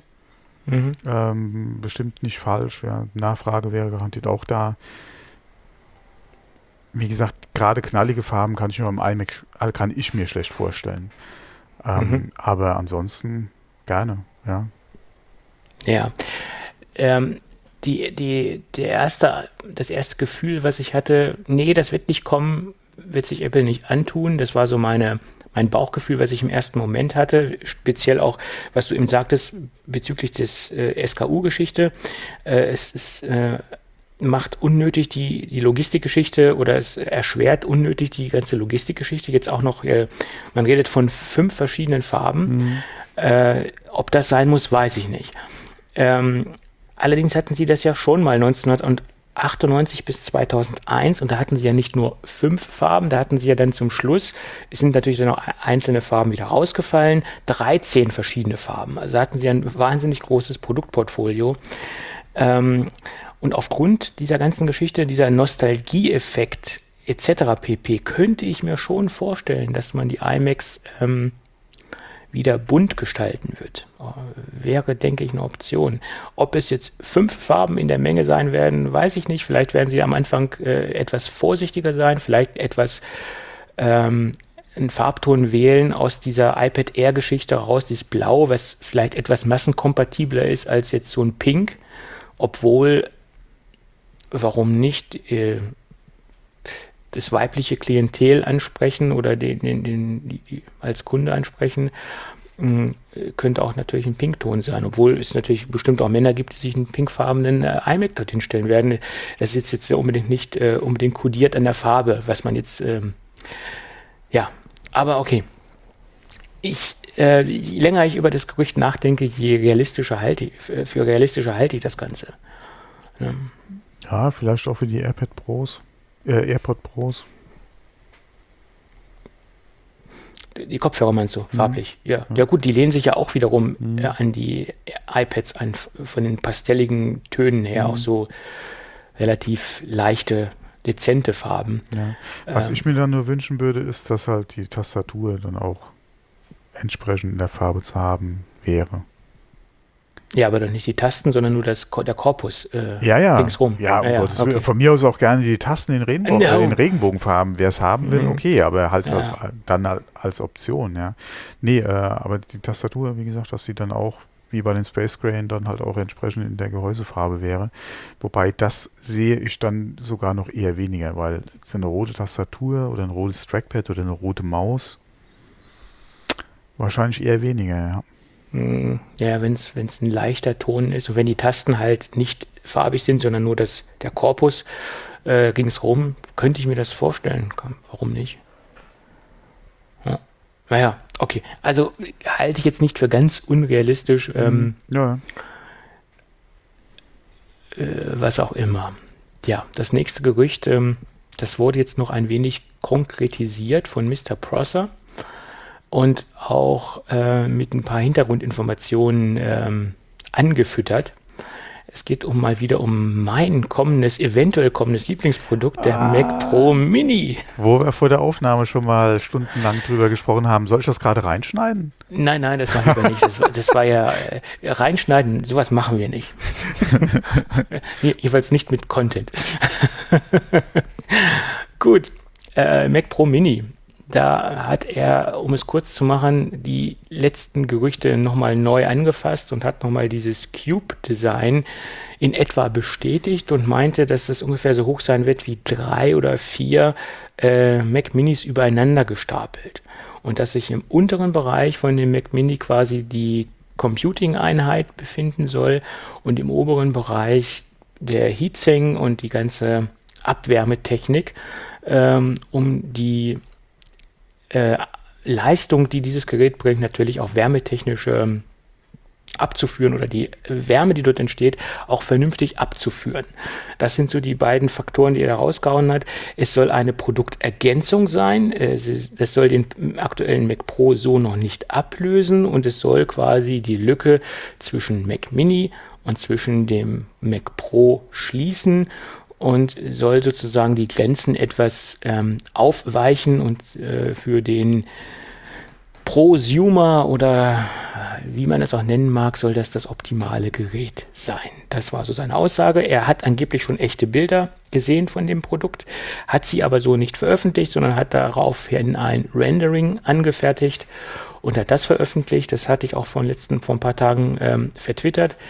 Ähm, ja, sieht wirklich so aus, als ob sie ein paar Mac Minis übereinander gestapelt haben. Von der Höhe her und äh, ja, so sieht es im Moment aus. Tja, ich hoffe ja, dass das kommt, weil das wäre genau mein Produkt. äh, ja, okay, ich denke, wir können schon davon ausgehen, dass etwas in dieser Art kommen wird. Weil was brauchst du so ein Riesengehäuse wie beim aktuellen Mac Pro, wenn du auf ARM gehst? Ja, da kannst du auf jeden Fall viel Luft sparen. Inwieweit das dann für den jetzigen Mac Pro-Käufer noch interessant ist, ist eine andere Frage. Ähm, Gerade was halt die geschätzte Modularität ja, und Erweiterbarkeit betrifft, das muss man einfach mal abwarten. Ich gebe auch davon aus, dass das Gerät nicht von heute auf morgen den Mac Pro ersetzen wird, weil gerade in diesem Bereich viele Leute auch glaube ich, nicht von heute auf morgen von Intel einfach umstellen können auf ARM. Ähm, ja, die werden ja. sich wahrscheinlich so ein Gerät noch zusätzlich in ihren äh, halt auf den Tisch stellen, beziehungsweise halt in die Firma holen, um den halt entsprechend auf Herz und Nieren zu testen. Ähm, aber ich denke nicht, dass, wie gesagt, die auch gerade mit der Investition, die sie getätigt haben, das, das ist ja nichts, was, das ist, hat ja einen gewissen Zeitraum, über den es ja auch gerechnet wird, was dann von heute auf morgen, äh, wie gesagt, da einfach ersetzt wird. Ähm, von daher, äh, wie gesagt, denke ich mal nicht, dass es von heute auf morgen halt da auch bei Apple einen Schnitt einfach gibt. Und dann ist ja auch die Frage, leistungstechnisch, wie weit ist die ARM-Technik zu dem Zeitpunkt, wann das Gerät kommen soll? Das ist die Frage. Ja. Er hat ja auch einen Zeitrahmen angegeben. Ende 2021, Anfang 2022 soll dieser mhm. Pro Mini kommen. Und da kann natürlich äh, noch einiges passieren. Ne? Wobei, wenn er dieses Jahr noch kommen sollte, Ende dieses Jahres, denke ich, könnte man auf der WWDC was sehen davon. Mhm. Das könnte durchaus sein, gerade für die Pros, dass man denen das Gerät nochmal zeigt äh, und da schon mal die ersten Reaktionen halt mit einfängt. Das könnte durchaus sein. Oder aber zum Ende des Jahres hin eventuell nochmal speziell für die Pros ähm, halt ein Event, ja, auf dem das Gerät mhm. vorgestellt wird und die Vorzüge nochmal angepriesen wird, der Final Cut, äh, ähm, Logic etc., dass man das da nochmal zeigt, dass man da eventuell dann auch gerade in diesem Corona-Format, nenne ich es jetzt einfach mal, ja, dass sie, wie gesagt, die Präsentation dann da so schön aufbereitet alles machen, dass du dir da entsprechend auch nochmal Pros, ja, äh, gerade aus der Filmproduktion vielleicht nochmal mit reinholst, die dann zeigen und was dazu sagen, ja, vielleicht auch ein aktuelles Projekt nochmal zeigen, was sie damit bearbeitet haben. Ähm, das könnte ich mir dann auch nochmal sehr gut vorstellen als Alternative zur WWDC, wenn sie da vielleicht auch noch nicht so weit wären ja, dass sie da nochmal ein Event dann einfach draus machen oder eine Vorstellung draus machen, könnte durchaus sein. Wobei ich schon drauf tippen würde, dass man es auf der WWDC sieht, weil es da einfach wunderbar dazu passt. Ja, du hast die Entwickler, das ist eine Entwicklerveranstaltung, äh, äh, die Pro-Geräte, ja, äh, das wird da einfach hinpassen. Ja. Ja, das denke ich wäre optimal platziert. Ganz, ganz richtig. Ja. Das sehe ich genauso. Und dann mal gucken, ob der Schiller dann auch wieder, wo ich denke nicht, dass er es präsentieren würde. Ja. Wie beim MacBook, äh, Mac, äh, Mac Pro 2013 meinst du? genau. Can't innovate my ass oder, oder wie war ich das? Ich denke, so ein, mhm. naja, so ein Spruch käme da nicht mehr. ja, vor allem, ich glaube, mit, mit der, mit der Reaktion darauf, falls er nochmal so einen Spruch bringen würde. Den Schuh würde sich Apple jetzt in, da auch nicht mehr anziehen wollen, ja, weil du bist vom Trashcan weg, hast jetzt den Mac Pro wieder gebracht, der doch sehr gut äh, auch von der Presse aufgenommen wurde und von den Pros, gerade was halt das Design, die Erweiterbarkeit äh, und auch den Platz, den du hast, ja, und die Möglichkeiten intern in dem Gerät, der sehr gelobt wurde. Ähm, und dann würdest du wieder hier vielleicht so was ganz anderes ich glaube, äh, da würde man sich so einen Spruch dann doch eher bekneifen, ja. Ja, ja, klar. Naja, äh, äh, ich glaube, so oft wie jetzt diese Gerüchte angefasst werden, auch von vielen verschiedenen Quellen, also nicht nur vom Prosser, sondern auch vom German mhm. etc., mit diesem äh, ins Mittelgerät quasi, äh, da wird was Wahres dran sein, irgendwas wird da kommen. Ja, äh, wobei es wird was kommen, aber das wird übergangsweise was in, in, the, in Anführungszeichen in the middle sein. In the middle auch nur ja, äh, von der Größe her, ja, weil er einfach größentechnisch zwischen den Geräten platziert sein wird. Ähm, und vielleicht, wie gesagt, es ist halt abhängig davon, wie, wie leistungstechnisch ist halt äh, der, der dann verwendete ARM-Chip und dann auch halt GPU. Was machen sie da? Ja, es wird ja höchstwahrscheinlich eine eigene Lösung sein und kann die oder wird die den aktuellen Mac Pro schon so übertreffen können, dass du sagst, die sind leistungstechnisch auf Augenhöhe oder er hat den Intel sogar überflügelt, ja, mit den ähm, äh, ähm, AMD-Grafikkarten. Ähm, oder werden die vielleicht wirklich auch nur on par sein im Moment oder für den Anfang. Ja, dass du da äh, sagst, okay, äh, wir haben den Intel auf jeden Fall auch nochmal A aufgrund äh, der Leistung der Grafikkarten und ja, weil einfach die Pros, wie gesagt, da noch vielleicht eine, eine gewisse Sicherheit mit Intel brauchen. Ähm, aber ich, ich, spätestens dann, wenn sie wirklich ganz weggehen von Intel, wird es, denke ich mal, kein, kein Zwischengerät mehr sein. Dann wird es den Mac Pro ja. ablösen und das war's. Mm, das glaube ich nicht. Ich glaube, da wird es, ich glaube, dieser Mac Pro Mini als Kategorie wird weiterhin da sein nee. und sie werden dann mit dem Mac Pro, also den richtigen Mac Pro, dann weiterhin diese Produktlinie dran haben. Nee, da verwette ich meinen Mini drauf. Ja, der ist ja nichts mehr wert. das kannst ja. du nicht machen. das hättest du jetzt nicht sagen müssen. Äh, das klang ja. eigentlich ganz, nee, aber ich würde da meinen Mac Mini verwetten, ja, dass wenn äh. der Mac Pro oder wenn der Mac Pro endgültig seinen ARM-Chip erhält und auf Intel verzichtet, wird es den Mac Pro, wie wir ihn jetzt haben, in der Größe und in der Art nicht mehr geben.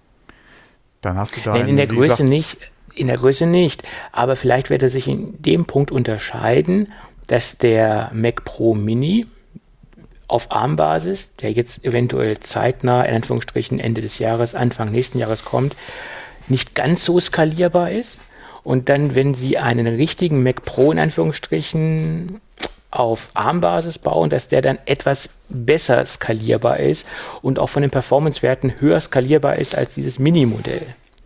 Weil, dass Sie diese, diese drei Produktkategorien, Mini für den Heimanwender, für den Consumer, Mac Pro Mini für den Prosumer und nee. den Pro für den High-End-Anwender, mhm. dass man diese drei Kategorien abdeckt.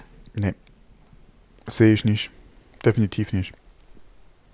Du hast entweder, wie jetzt auch beim Mac Pro, den Einstiegspreis, ja, den sich eventuell auch so ein Prosumer noch leisten kann, äh, wo wahrscheinlich das, der erste Mac Pro auf ARM-Basis auch preislich liegen wird, ja, mit so die untere äh, Einstiegsklasse beim Mac Pro.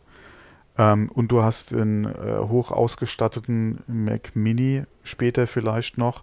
Momentan hast du ja beiden noch Intel und äh, M1.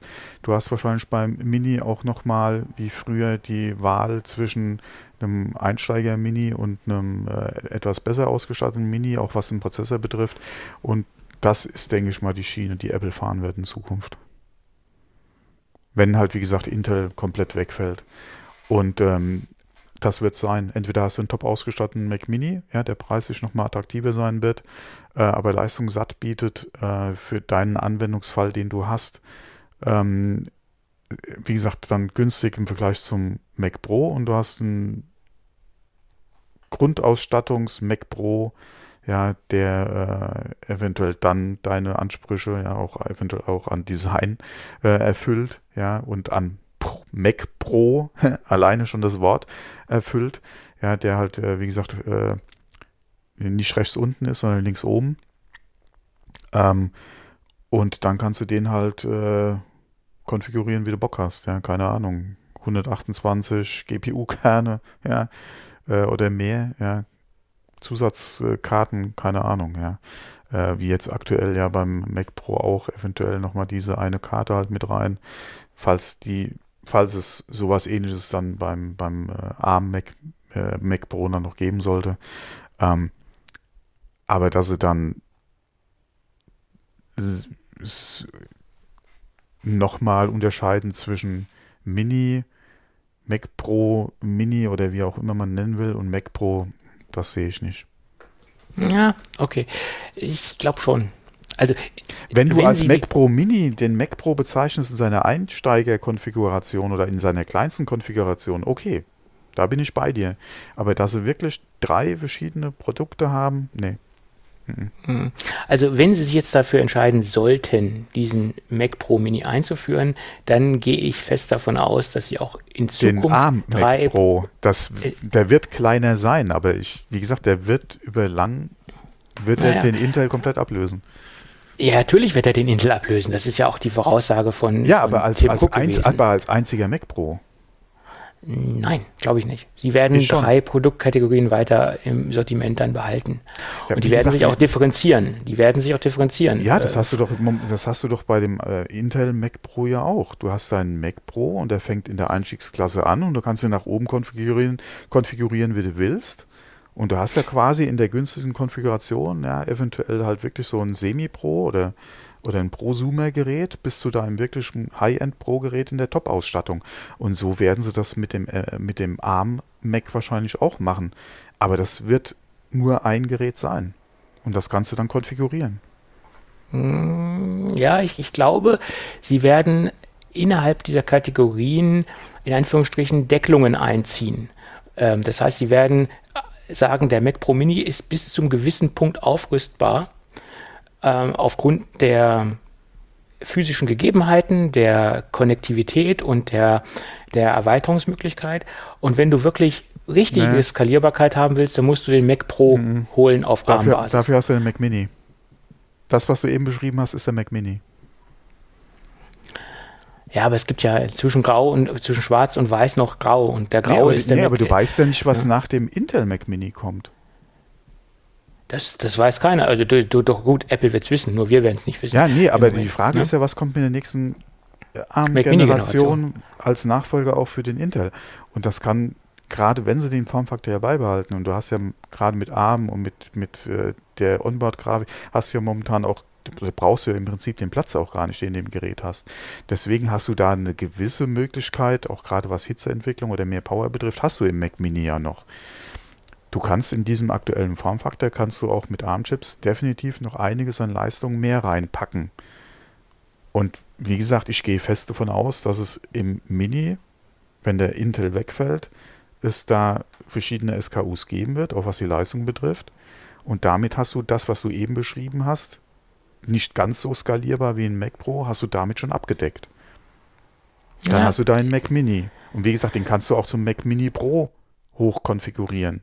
Dass du den nicht zu einem Mac Pro konfigurieren kannst, okay. Aber du hast dann da auf jeden Fall diesen eventuell auch Prosumer-Bereich, egal wie man nennen will, hast du dann eventuell mit einem günstigeren Mac Mini dann abgedeckt und dann kommst du wieder zu deinem Mac Pro, dass der dann Mini sein wird, weil der Arm einfach kleiner ist, weil die Architektur sich komplett ändert, ja, weil der Platzbedarf einfach nicht mehr da ist, okay. Aber wie gesagt, ich bin fest davon überzeugt, dass es nach wie vor dann nur zwei geben wird. Den Mac Mini, den Mac Pro. Peng. Gut, wir werden Und der sehen. wird halt wir, einfach kleiner werden. ja, das, das, das steht außer Frage. Ja, das wäre schlimm, wenn er nicht kleiner werden würde. Ähm, das ist richtig, da gebe ich dir recht. Gut, das ist deine These, ich habe meine ja, These. Wir werden am Ende gesagt, des Jahres sehen. Mini drauf. Äh, ja, ja, okay, nee, Ende des Jahres ist, denke ich mal, für einen Wegfall Intel beim Mac Pro sowieso zu früh. Und dann wirst du ja, klar, auf jeden Fall den Mac Pro, sehen, wie wir ihn jetzt haben, auf jeden Fall noch im Sortiment haben. Wir werden dann sehen, wie der Mac Pro Mini, wenn er denn so kommt, aussehen wird. Und daraus kann man ja auch schon ein bisschen ableiten, wo die Reise hingehen wird. Nee, da kann man das glaube ich eigentlich eher weniger, weil du weißt wirklich nicht, wie weit ist die ARM-Technik oder der ARM-Chip, der dann später mal den Intel ersetzen soll. Weil ja. ich denke nicht, dass der erste Mac Pro unbedingt das Leistungspotenzial haben wird, wie es der Mac Pro haben wird, wenn Intel wegfällt. Jedenfalls nicht, wenn man den Mac Pro in der vollen Ausbaustufe als Referenzmodell nimmt. Das muss man immer dazu sagen. Ja, geht, wir, ne? wir, wir, wissen nicht, äh, wie, wir wissen einfach nicht, was kann Apple bis zu dem Zeitpunkt, wo an der erste ja. ARM Mac Pro erscheint, was kann sie bis dahin zaubern? Ja, klar. klar. Das ist halt echt die Frage, gerade auch wieder im GPU-Bereich, ja, was können sie da machen? Und ja, ähm, ja wir, das, das haben wir ja schon immer gesagt, äh, wir, wir haben ja noch nicht mal jetzt den iMac gesehen, wir mhm, haben ja noch nicht genau. mal die nächste gesehen und ich denke mal, etwas mehr könnte man auch wieder vorausschauen, wenn man jetzt einen iMac sehen wird mit einen ja. etwas leistungsstärkeren M1-Prozessor, genau. was der ist wirklich dann, bietet. Ist es dann vielleicht schon ein M1X, M1.5, M1 M2? Oder vielleicht ein M2 gleich, man ja. weiß es ja nicht. Wie ne? sieht es mit der GPU aus? Ja. ja. Äh, das ist echt die Frage. Und dann kannst du schon mal abschätzen, oh, Holla die Waldfee, das sind ja die besten Voraussetzungen für ein Mac Pro. Dann bestätigt sich vielleicht auch so die Timeline von Ende des Jahres. Mhm. Äh, wenn man einen iMac mal gesehen hat, kann da schon mal abschätzen, ja, wird es derselbe Chip sein, nur mit einer besseren, nochmal verbesserten äh, Thermo, ja, ähm, also Lüftungstechnik etc., dass man da aus dem Chip vielleicht auch noch mal ein bisschen mehr rausholen kann. Macht man vielleicht auf dem Chip die GPU einfach nochmal leistungsfähiger? Ja, das sind alles so Fragen. Das kann man dann besser abschätzen, wenn man, wie du schon gesagt hast, den iMac dann gesehen hat, ja. Und ja. dann auch weiß, was für ein Chip da drin steckt, ja. Mhm. Ähm, ja. Naja, wir werden Auf jeden Fall tolle Zeiten, ja. Ja, Die auf jeden Fall. Ja, ja, definitiv. Ja, kann man so sehen. Gut, das nächste Gerücht wurde jetzt auch noch ein wenig ähm, ausgearbeitet, diesmal von Ming Chi Ku. Ähm, da geht es nochmal um die Anschlüsse, um die Ports. Ähm, da gab es vor ein paar Wochen ja schon Gerüchte, dass die neuen MacBook Pros mit verschiedenen Ports zurückkommen sollten. Ähm, da gab es aber keine Konkretisierung, welche Ports es sein werden. Da gab es immer nur aus der Crowd heraus Spekulationen. Wir haben ja auch spekuliert, was kommt oder was eventuell mhm. nicht kommt, etc. Aber Ming Chi Kuo hat das jetzt erstmals spezifiziert und deckt sich auch mit meinen Vermutungen, die ich damals hatte. Ähm, HDMI und SD-Kartenslot das sind die Ports, die reinkommen werden, plus natürlich die zusätzlichen USB-C respektive Thunderbolt-Ports. Und das war ja auch meine These, obwohl du ja damals auch gesagt hast, HDMI wird nicht kommen. Und ich habe damals schon gesagt, HDMI wird kommen. Und da gibt es Ich sehe es bis jetzt immer noch nicht. Ja, doch, ich sehe es immer mehr. Nee, ich nicht. Wie sagt, wie, die Gerüchte wie, können sagen, was sie wollen. Ich, ich kann mir sagen, nicht vorstellen, warum Apple oh, jetzt doch. HDMI bringen sollte. Mhm. Wie sagen die äh, Jugendlichen heute, ich fühle das ganz stark, ich fühle das ganz hart, dass das kommen wird, weil HDMI eines wie, der wenigsten. Nee, nee, das beste Zitat dazu ist immer noch vom Feeling her habe ich ein gutes Gefühl. Ja, aber das sagt ja nicht die Jugend, das war ein Fußballspieler, glaube ich, ne? ja, ja, ja. Es ist auch schon ein paar Jährchen her, das Zitat, aber das ist zu dem Thema immer noch das Beste, ja. Vom Feeling ja, ja. her habe ich ein gutes Gefühl. Da hat er ja recht. Also HDMI ist eine Schnittstelle, die extrem oft eingesetzt wird, auch im Businessbereich. Ähm, ja, aber nicht da, erst Da habe ich damals heute. schon alles erklärt. Brauchst keine Adapter mehr, du kannst direkt nativ ja, aber doch nicht erst seit heute. Und was, was hat Apple das die letzten 100 Jahre gekümmert? Gar nicht. Naja, Apple hat schon, äh, wenn wir uns die Tastatur anschauen, wo Apple gemerkt hat, dass die Nutzer extrem unzufrieden sind, sind sie auch wieder zurückgerudert zur alten Tastatur. Ja, da haben sie auch stark auf die Nutzer gehört, weil die Butterfly-Tastatur einfach scheiße war. Auf aber Deutsch. an welchem Gerät hattest du denn in der Vergangenheit einen HDMI-Anschluss? Ähm, die Hä? älteren Hä? MacBooks hatten HDMI-Anschlüsse. What? Ja. Welches? Ich habe es jetzt nicht auswendig, aber es, es war ein etablierter Port na, bei Apple. Sollte, sollte ich mich so irren? HDMI? Ja. Nee, die hatten einen DisplayPort-Anschluss, aber kein HDMI. Äh, es gab, ich, ehrlich gesagt kann ich doch, doch, es gab Geräte mit HDMI-Direktanschluss. Ja? Ich will jetzt ja nicht, das ist ja Täusche ich mich so sehr? Kann möglich sein. Es kann sein, dass ich mich aber auch täusche. Man kann ja nicht alles wissen. Was man nicht weiß, das äh, kann man nachschlagen. Jetzt ist wieder Stille im, im, im Kanal. Ja, ja. es, es, gibt einen Podcast, der googelt auch immer beim, äh, beim Podcasten. Ja, wir, wir übernehmen das jetzt einfach mal. Ja, ja. ja ich, ich wäre froh, wenn wir die Hörer übernehmen könnten. Das wäre viel schöner, hätten wir mehr Hörer. Ähm. Achso, das kann vielleicht ein Powerbook-Besen sein, ne? Powerbook HDMI? Nee. Nee, nee, nee, auch nicht. Es gab ähm, sogar ein MacBook Air mit HDMI-Anschluss. Nein. Oder habe ich das jetzt? Ich habe jetzt ja Mac Tracker nein, auf. Nein, nein, nein. Ähm, Über Adapter ja. Aber es gab in einem MacBook Air noch nie einen HDMI-Anschluss. Jetzt hier MacBook Air auf und dann Du hast Mini-Displayport gehabt und oder, oder DVI sogar. Äh, vielleicht. War es DVI? DVI kann das gewesen sein. Ähm, DVI, aber nicht in der Größe. DVI war sehr groß vom, von nee, Anschluss. Mini-DVI. Okay, Mini-DVI. Mini ja. Und dafür gab es höchstwahrscheinlich einen HDMI-Adapter. Aber ein HDMI, einen direkten HDMI-Port, und es gibt ja auch Mini-HDMI, war meines Wissens nach nicht verbaut. Im ja, MacBook gut, Air. stimmt. Mini-Displayport, Mini-Displayport, VGA, genau. DVI oder Dual-Link DVI, Dual-Link also MacBook DVI. Mini HDMI, klar. Aber in dem Transporter, alle in den MacBooks oder, oder Powerbooks oder auch den Airs, wüsste ich nicht, dass da jemals direkt ein HDMI-Anschluss war. Das war alles, glaube ich, Adapter. Also wenn ein Hörer da irgendwie jetzt auf die Schnelle, was heißt auf die Schnelle, in der Recherche, die wir jetzt auch nicht übertreiben können während der Aufnahme, äh, hat gerne in, in, in die, äh, in die Shownotes rein. in ja, die Kommentare zu, zur Folge. In, ja, in die Kommentare zur Folge halt rein. Aber gerade was jetzt die, die Powerbooks und auch die MacBooks betrifft, nee, da m -m. Adapter ja. Definitiv. Garantiert. Dongles gab es ja für alles und, und jedes, ja. Äh, da hatten wir Firewire, wir hatten Mini-DVI, wie gesagt, wir hatten oder jetzt auch den Mini-Display-Port an den Minis, ja, HDMI am Mini, aber ein HDMI-Anschluss an portablen Geräten? Hm. Nee, ich habe jetzt ja mal so stichprobenartig durchgeklickt, da also ist nichts mit nicht, HDMI. Nee. Vielleicht nochmal Geräte äh, way back in time, ja. Ähm, okay, das könnte vielleicht noch sein, aber so viel ich mich jetzt äh, seit meiner, seit meinem Einstieg mit den Powerbooks damals, kann ich mich nicht erinnern, dass da irgendwas gewesen wäre mit HDMI direkt. Wie gesagt, über Adapter ja, aber direkt am mhm. Gerät nein. Und deswegen Gut. alle zurückbringen. Ähm, alle, klar, es kann sein, dass sie den, den nochmal machen wollen, aber ich frage mich, wieso? Sie haben das bis jetzt noch nie gemacht. Genauso wie immer mal wieder die Gerüchte kamen bei MacBook Air, es kommt ein SIM-Kartenslot.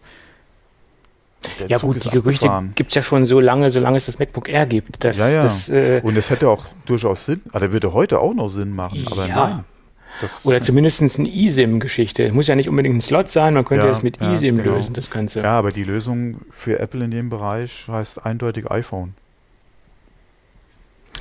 Ja, obwohl es natürlich built-in eine sauberere Lösung wäre, als mit iPhone zu arbeiten, ganz klar, nach meiner ja, Meinung. Ja, gerade mit den äh, Dual-SIM-Angeboten auch der Anbieter. Ja, du kannst ja auch eine zweite SIM mit reinen Daten äh, oder wo du, wo du nur die Daten halt äh, im Notebook teilen kannst mit deinem Vertrag, kannst du ja auch machen.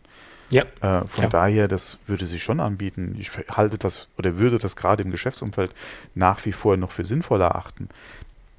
Aber wie gesagt, ich gehe da fest davon aus, dass für Apple die SIM-Karte das iPhone ist. Tefan, Ende. Ja, auch, wie gesagt, auch wenn es Nachteile hat, aber das sieht Apple ja, wahrscheinlich nicht ja, in, definitiv. ihren, in Allein ihren Augen. die Akkulaufzeit und, äh, vom iPhone, ja, die sich da absolut. nochmal drastisch verringert, ja. Ähm, aber ja, für Apple ist, ist die SIM-Karte für, für, dein, für dein MacBook das iPhone. Ja. Na gut, jedenfalls meinte Ming Chi Kuo, um das jetzt abzukürzen, ja, HDMI und SD-Kartenslot mhm. kommt wieder zurück. Ähm, da habe ich letztens auch jemanden gehört, der meinte, SD-Kartenslot hält er für eine veraltete Technologie, ähm, weil es langsam ist, aber dann sollte er sich mal mit aktuellen Kartenlesetechnologien ja. auseinandersetzen, was die Karten überhaupt alles bewältigen können. Ja. UAS-Standards auseinandersetzen. Mhm, es genau. gibt wahnsinnig performante High-End ähm. Ja, du kannst 4K ähm, auf, du kannst 4K auf, auf SD-Karte schrei äh, schreiben. Das ist gar kein Thema. Ja. Genau. Und auch in vernünftigen Geschwindigkeiten. Natürlich kosten dann die SD-Karten ja. etwas mehr als die Standardkarten. Mhm. Und es kommt halt darauf an, dass natürlich dann dieser Kartenleser auch den höchsten UHS-Standard unterstützt, den es gibt und auch dementsprechend dieses äh, ähm, äh, transportieren kann. Und wenn Apple sich dazu entscheiden wird, dann ja. werden natürlich hoffentlich den aktuellsten, schnellsten ja, ja. SD-Kartenreader verbauen, den es dort gibt. Kann man fest davon ausgehen. Genau.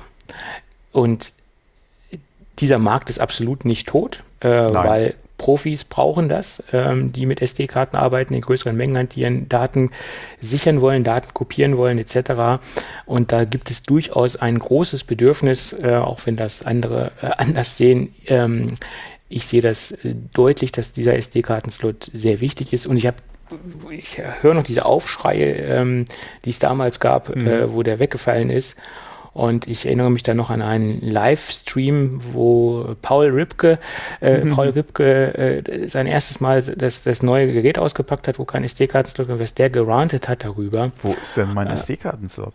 Und dass er da total angepisst war. Und das war nicht der erste Profi, Profi-Fotograf, der sich darüber aufgeregt hat. Da gab es noch eine Menge anderer professioneller Fotografen, die auch, das Auch in dem nervt. Umfeld gibt es halt Argumente gegen äh, WLAN, ja. Es gibt ja auch immer mehr Kameras, auch im Profibereich, die halt direkt das Übertragen der Bilder bei WLAN unterstützen. Ja. Ähm, aber das will auch nicht jeder. Ja. Das will nicht jeder und es ist teilweise auch nicht immer so ähm, hassle-free, wie einfach eine mhm. SD-Karte rauszuziehen und die reinzustecken, weil der, ja. der, die, die Fehlerquote, dass das nicht funktioniert, ist geringer, als wenn ich da jetzt mit einer Wi-Fi-Connection arbeite, etc. pp. Ja. Also das muss man Alleine, mal so sehen. wenn du auch mal gerade was das Thema, und jetzt bin ich wieder bei Backup betrifft, du hast so viele professionelle Backup-Systeme für, für SD-Karten, ja, wo du ein Standalone-Gerät hast, ja, du nimmst deine Karte aus der Kamera raus, steckst sie in dein Backup-Gerät rein und die Karte ist im schnellsten, wie es halt geht, hast du ein komplettes Backup der Karte gemacht, ja. Ähm, kannst die auch direkt wieder platt machen, wenn du irgendwie zu wenig Karten dabei haben solltest. Ja, du hast ein Backup gemacht, äh, du hast die Karte, kannst die eventuell auch nochmal frisch einsetzen oder hast halt das doppelte Backup. Du hast die Karte, die du wegpacken kannst, du hast dann Backup-Lösung, ja, auf dem du die Bilder gesichert hast. Ähm, plus eventuell nochmal Cloud. Also wie gesagt, in dem professionellen Bereich, da gibt es ja so viele Lösungen mittlerweile, auch mit Cloud-Anbindung, dass die sogar noch hier die Bilder in die Cloud schiebt. Ja. Da hast du dann im Prinzip dann drei Backups direkt an deinem, an deiner Shooting-Location gemacht. Ja. Und genau. ähm, das ist halt auch viele, klar, die unterstützen teilweise auch noch andere Formate, aber die, äh, die äh, SD hat sich einfach durchgesetzt. Ob es jetzt SD ist, ob es äh, Micro-SD ist, ja, egal, aber die, die SD hat sich auf jeden Fall definitiv mittlerweile durchgesetzt, ja. So sieht's aus. Und gerade, wie du es eben sagtest, das Thema Backup ist gerade im High-End-Profi-Fotografiebereich das A und O, weil die Location, die ich angemietet habe, die Models, die ich gemietet ähm, habe oder gebucht habe, das ist ein wahnsinniges, äh, wahnsinniger finanzieller Aufwand und wenn die Bilder weg sind, äh, kann ich das nicht einfach mal so ähm, aus dem Budget heraus nochmal neu initiieren, dieses Shooting. Da muss ich meine Backups vor Ort machen, da muss ich mehrere Kopien meiner, meines, meines Footage ziehen. Äh, da kann ich nicht einfach darauf vertrauen, dass das einfach mal singulär auf einer ähm, SD-Karte drauf ist. Mhm. So ist es. Und äh, alle, die was anderes sagen, die haben sich mit äh, professioneller Fotografie noch nicht beschäftigt, ist meine Meinung. Ja, vor allem generell vielleicht auch noch nicht mit dem Thema Backup. ja. Und es macht halt Gut. einfach, wie gesagt, Backup äh, egal, ja. Und wenn man irgendwie zu Hause alleine sitzt und äh, nur seinen Hamster fotografiert, ja, es wäre halt schade, wenn die Bilder irgendwann weg sind. Ja, ja oder obwohl deine, ich da die ja. die Reproduktionen äh, der Bilder höher sind, als wenn ich jetzt ein riesen Shooting veranstalte, was riesen Ja, nee, Budget aber ich meine generell Backup ist ein Thema, wo ja, man sich ja klar. generell damit beschäftigen sollte, weil egal was verschwindet, ob es jetzt privat ist, ob es geschäftlich ist, es ist halt weg und im höchst oder im, im, im oder höchstwahrscheinlich auch nicht mehr rettbar. Ja. Und das ja. ist halt wirklich schade, ob es irgendwie eine private Erinnerung ist, ja ob es ein Hamster dein Kind ist oder sonst was, ja, oder halt im, im professionellen Umfeld, die Arbeit, äh, wo du halt nicht nur äh, viel Geld, sondern auch äh, wirklich viel Arbeit reingesteckt hast, ja. Deswegen Backup, äh, wir, ja. wir sprechen es vielleicht nicht mehr so oft an wie früher, aber das ist definitiv ein Thema, was, äh, wo man sich immer Gedanken drum machen sollte. Und jetzt wäre eigentlich ein wunderbarer Zeitpunkt für, für, für einen Werbepartner in dem Bereich. Ja. Das hätte sich jetzt wieder so gut angeboten. Nee, aber äh, wir haben da ja in der Vergangenheit schon äh, auch äh, Werbepartner gehabt in, in der Richtung. Die, die kann man ja auf jeden Fall sich auch nochmal angucken. Ähm, von daher, äh, ja, ich glaube, dass auch dir liegt das Thema ja gerade auch am Herzen. Ja, du kommst ja auch aus der Ecke oder hast viel damit zu tun, auch gerade im Berufsumfeld. Von daher, ähm, ja, macht eure Backups bitte. Ja. Genau. Das kann man nicht oft genug sagen. Da hast du mhm. recht. Und überprüft eure Backups auf Funktionalität. Da, genau, das, das gehört zu einer Backup-Strategie einfach dazu, dass ja. man guckt, dass das Backup auch funktioniert, ja, dass die Daten da sind dass alles das da ist, was man gerne backuppen möchte, dass die Daten lesbar sind, ja, und die dann auch natürlich entsprechend sicher aufbewahren, ja. Genau. Mhm. So sieht's aus. Gut, ja. also Ming Chi Ku meint, wie, äh, um das nochmal abzuschließen, äh, HDMI und SD-Kartenslot mhm. und beides halte ich eigentlich für realistisch. SD-Kartenslot halte ich für noch realistischer äh, als ein HDMI-Port, da gebe ich dir etwa, äh, gebe ich dir recht. Äh, aber ja. HDMI-Port, ja, schauen wir mal. Ein HDMI-Port frisst ja jetzt auch, das ist ja hier kein, kein VGA-Anschluss. Ja, der, ja der ist sehr kompakt, den kann man größentechnisch auch dort reinbringen. Ja. Das ist nicht das Problem. Schade wäre es halt, wenn es wieder Mini-HDMI HDMI wäre und du bräuchtest wieder einen Adapter. Ja, gut, dann wäre es natürlich, äh, dann, dann, kannst du gleich USB-C nehmen. Dann kannst du es gleich sein lassen, ja. Äh, obwohl die Fehlerquelle von einem Mini-HDMI auf einen großen HDMI adaptertechnisch ist geringer als geringer, mit diesen ja, USB-C-Dongles, äh, weil nicht jeder USB-C-Adapter... Wobei, du brauchst ja noch nicht mehr unbedingt einen Adapter, weil es gibt ja auch Mini-HDMI auf HDMI-Kabel. Ja, du bräuchst, könntest sogar da drum, um einen Adapter drumherum arbeiten. Ja. Ja, ja, das stimmt. Hm. Naja, gut, schauen wir mal, wie das aussehen wird. Genau. Ich würde mich freuen, äh, SD-Karten und ich würde mich dann auch freuen, wenn die Firma Nifty Drive wieder in dieses Segment einsteigt, weil dann könnte man sein System etwas äh, speichertechnisch erweitern. ja. Ja, Gut. je nachdem, da kann man schon drauf wetten, dass es da Zubehör entsprechend geben wird. Und ich, ich meine, vielleicht war das auch einer der Gründe, warum Apple damals sich gegen die Weiterführung des SD-Kartenslots ähm, entschieden hat.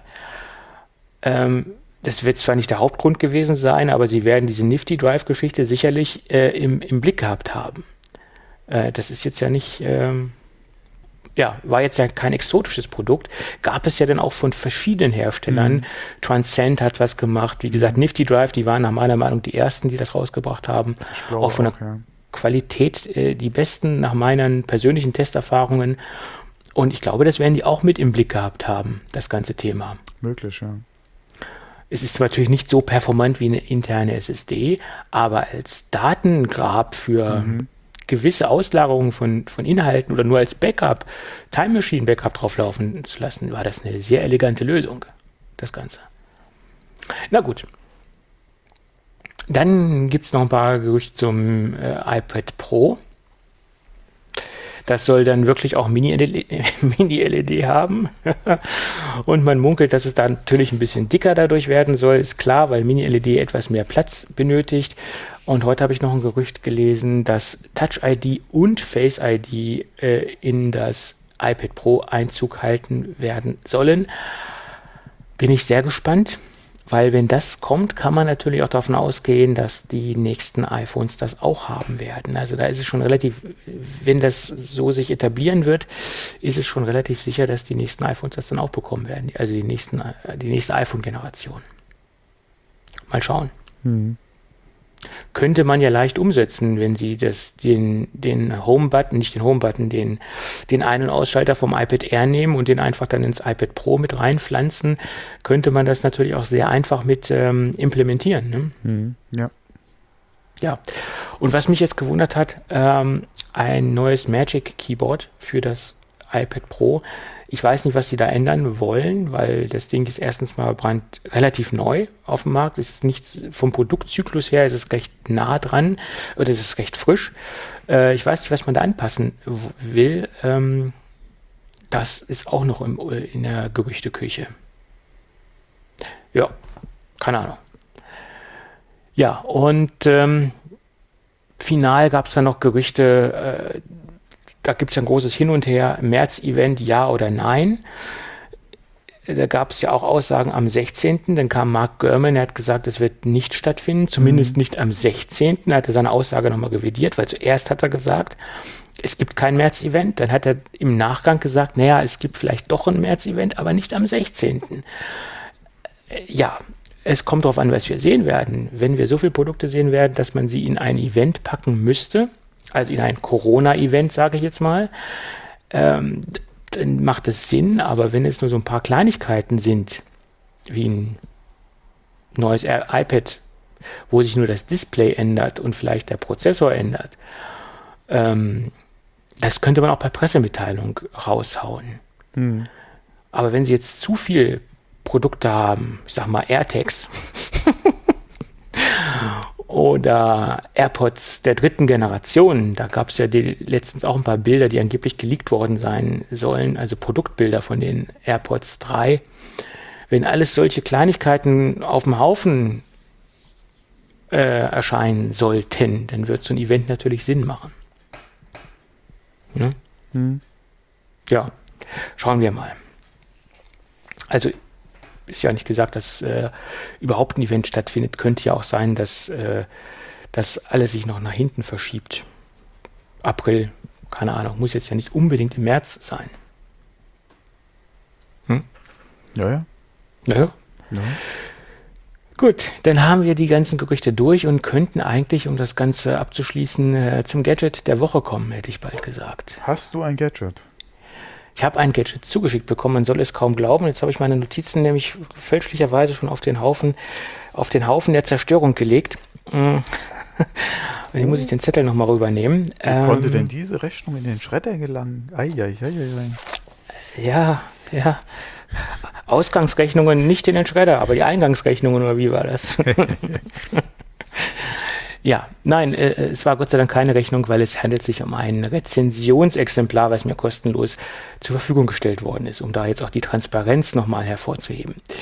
Ähm, die Firma Sateki hat mir nämlich wieder was zugeschickt. Hm, ein äh, Powerbank. Und zum Thema Powerbank, da bin ich ja eigentlich ein bisschen ruhiger geworden. Es gab ja früher sehr viel Powerbanks, die ich getestet habe, aber ich habe mich da so ein bisschen äh, zurückgehalten, weil die Innovationsdichte äh, war da auch sehr gering bisher und da gab es halt auch nicht so vieles, was mich interessiert hat. Deswegen habe ich gesagt, okay, cool bleiben, nicht jeden Kram testen und nicht jeden Kram anfordern. Das sieht hier aber ganz anders aus, weil wir hier mal was, ähm, naja, was ganz Neues würde ich jetzt nicht sagen. Ansätze gab es auch schon von marktbegleitenden Herstellern, aber nicht so in dieser Ausführung oder in dieser Zusammenstellung, weil wir haben ja einmal äh, die Möglichkeit, mehrere Geräte anzuschließen und gleichzeitig aufzuladen. Und vielleicht sollte ich vorher mal den Namen nennen dieser Powerbank, weil dann erschließt sich auch die äh, Funktionalität etwas besser. Das Ding nennt sich Sateki Quadro Wireless Powerbank. Ja, bei Quadro denke ich erstens an Audi und nicht an eine Kurzer, Powerbank. Prägnanter Name, ja. Ne? Aber egal. Ähm, das Ding beinhaltet nämlich mehrere Ladetechnologien. Wir haben einmal ein QI-kompatibles Ladepad, wo wir zum Beispiel ein QI-fähiges Smartphone drauflegen können. Muss keins von Apple sein, kann auch von anderen Herstellern sein oder zum Beispiel auch die AirPods Pro oder die AirPods mit Ladecase. Und auf der gegenüberliegenden Seite haben wir einen verbauten Ladepuck, äh, wo wir dann die Apple Watch aufladen können. Also das ist quasi, so gestaltet sich die Oberseite der Powerbank.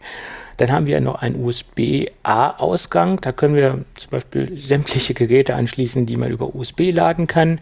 Äh, das haben wir auf der Seite und wir haben noch einen USB-C-Port. Der USB-C-Port ist auch gleichzeitig dafür da, das Gerät aufzuladen. Und jetzt erschließt sich auch der Name Quadro, nämlich vier Anschlüsse oder Lademöglichkeiten. Ähm, wie gesagt, ähm, zweimal wireless und zweimal mit einer Kabelkonnektivität. Äh, simultan kann dieses Gerät nur drei auf einmal laden. Das muss man dazu sagen. Also wir können nicht diese Quadro-Fähigkeit auf einmal abbilden, sondern das können wir nur auf drei Ebenen gleichzeitig gestalten. Aber das ist ja schon mal was. Apple Watch und AirPods oder so gleichzeitig wireless aufladen und dann noch ein anderes Gerät anschließen, das macht ja schon mal Sinn. Ähm, das Ding hat 10.000 Milliampere-Stunden, also durchaus im, im oberen Segment. Mm, es ist sehr schön und kompakt verarbeitet, Verarbeitungsqualität äh, sehr, sehr hochwertig, finde ich. Ähm, vom Design schlicht und zurückhaltend, jetzt nicht so aufdringlich. Hauptfarbe ist schwarz. Dann haben wir einen ähm, eluxierten Rahmen äh, aus glänzenden ähm, Metallapplikationen, wie man so schön sagt, der rings um das Gerät geht. Wir haben Status-LEDs am Gerät, die äh, blau leuchten. Den, der Ladepuck ist weiß, liegt aber auch daran, dass das ein äh, Ladepuck ist, der von Apple geliefert wird, weil Apple liefert ja auch die Ladepucks, wie gesagt, an Third-Party-Herstellern. Äh, Deswegen ist dieses Ding ähm, die, die Original- oder äh, Produkte einsetzen, immer weiß, weil das halt das Apple, der Apple-typische Ladepuck ist, der dort verarbeitet wird. da die Apple Watch ja nicht ähm, QI-fähig ist, sondern einen eigenen Standard ähm, zum Aufladen benötigt oder einen modifizierten QI-Standard benötigt letztendlich. Dann wird noch mitgeliefert ein USB-C-Kabel, was auch 60 Watt äh, fähig ist, also auch ein High-Power-Kabel, also Power-Delivery-Kabel, was mit im Lieferumfang enthalten ist. Und ähm, ja, das Ganze, wie gesagt, in einer doch recht kompakten Bauart und Bauform verpackt. Ja, schönes Produkt. Und für alle diejenigen, die dann irgendwann mal wieder unterwegs sein werden und viele Apple-Produkte ihr eigen nennen, denke ich, ist das eine sehr interessante Powerbank äh, ja, in bewährter Sateki-Qualität. Preislich äh, liegen wir hier bei ähm, 99,99 Euro empfohlener VK. Unterhalten sich derzeit auch einige oder fast alle Händler dran, weil es auch ein brandneues Produkt ist. Gibt es da noch keine großartigen Preisreduzierungen im Markt, wie ich gesehen habe. Aber wenn man diese ganzen Lademöglichkeiten zusammen addiert, was das Produkt kann und was es liefert, ist das, denke ich, ein äh, annehmbarer Preis. Ähm, ja, wenn es nur eine schnöde Powerbank wäre, würde ich sagen, überteuert, aber aufgrund der, der hohen Querschnittskompetenzen dieses Produktes äh, würde ich sagen, äh, ein fairer Preis. Tja. Mhm. Tja. Gut, ja. Hast du noch Fragen dazu, zum Produkt? Nein. Okay, gut. Nein, nein, nein, nein. Könnte ja sein, dass ich da irgendwas Wichtiges vergessen habe. Hm, ohne das Produkt zu kennen, kann ich es schlecht sagen. ja, kann ja sein, dass du noch irgendwelche Dinge hast, die ich noch nicht äh, in meinen Ausführungen beantwortet habe, sagen wir es mal so. Nee, nee, nee. Okay. Das passt. Gut, dann haben wir doch hoffentlich die Stunde voll gemacht heute. Anderthalb. Ich habe so, hab so ein bisschen Zeitgefühl äh, verloren. Hm, Kam mir so vor, ja, als ob es so eine halbe Stunde war. Ja, wie hast du gesagt, du sitzt seit Samstag, seit letztem Samstag immer noch am selben Platz. Und hast dich ja. nicht weg, wegbewegt. Ja. Genau, genau. Ich habe nur das Audio-Interface ausgemacht und jetzt habe ich es wieder eingeschaltet. Wird so schön warm, gell? Ja, ja, genau. Ja, ja, ja, okay. Gut. Dann würde ich sagen, wenn alles gut geht, Thomas, hören wir beide uns nächste Woche irgendwie wieder. Genau. Bis dann. Okay, also bis dann. Mach's schön. gut. Ciao.